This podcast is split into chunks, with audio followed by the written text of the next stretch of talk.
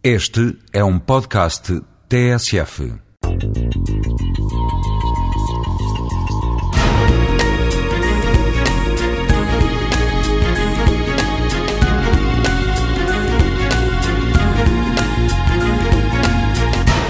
Qual o futuro do plano se não é mais desenhado e concretizado como foi sobre outros modelos de desenvolvimento, com outros recursos e capacidade de decisão? Não será de certeza tão apoiado no objeto, mas mais no processo, como instrumento de integração de saberes, de partilha de interesses e de coesão territorial e, como tal, não será mais chamado de plano, mas de política ou de programa, como instrumento para a implementação de uma estratégia e de um projeto político. Esta é a imagem transmitida pela Agenda Territorial Europeia e pela Carta de Leipzig para as cidades europeias sustentáveis, adotada em maio de 2007 pelos ministros responsáveis pelo desenvolvimento urbano da União Europeia. Neste documento está expresso que a valorização do recurso económico, social e cultural que constituem as cidades europeias será um fator determinante para o desenvolvimento sustentável do seu espaço.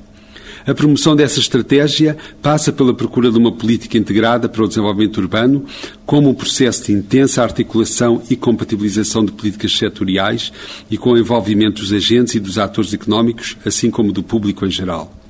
A sua concretização passa também, entre outros aspectos, por uma adequada interação entre a arquitetura e o planeamento urbano e das infraestruturas, de forma a garantir a criação de um espaço público e de uma cultura urbana de qualidade. Estamos, assim, no plano do desenho e da organização do espaço físico, sobre o qual a Europa tem um saber e uma cultura acumuladas, em que os planos de ordenamento, que detêm a leitura compreensiva das capacidades dos territórios e das alternativas para o seu desenvolvimento, deverão constituir-se como os padrões de exigência de qualidade e de competência sobre os quais se deverá basear a negociação e a avaliação dos interesses dos agentes da transformação urbanística.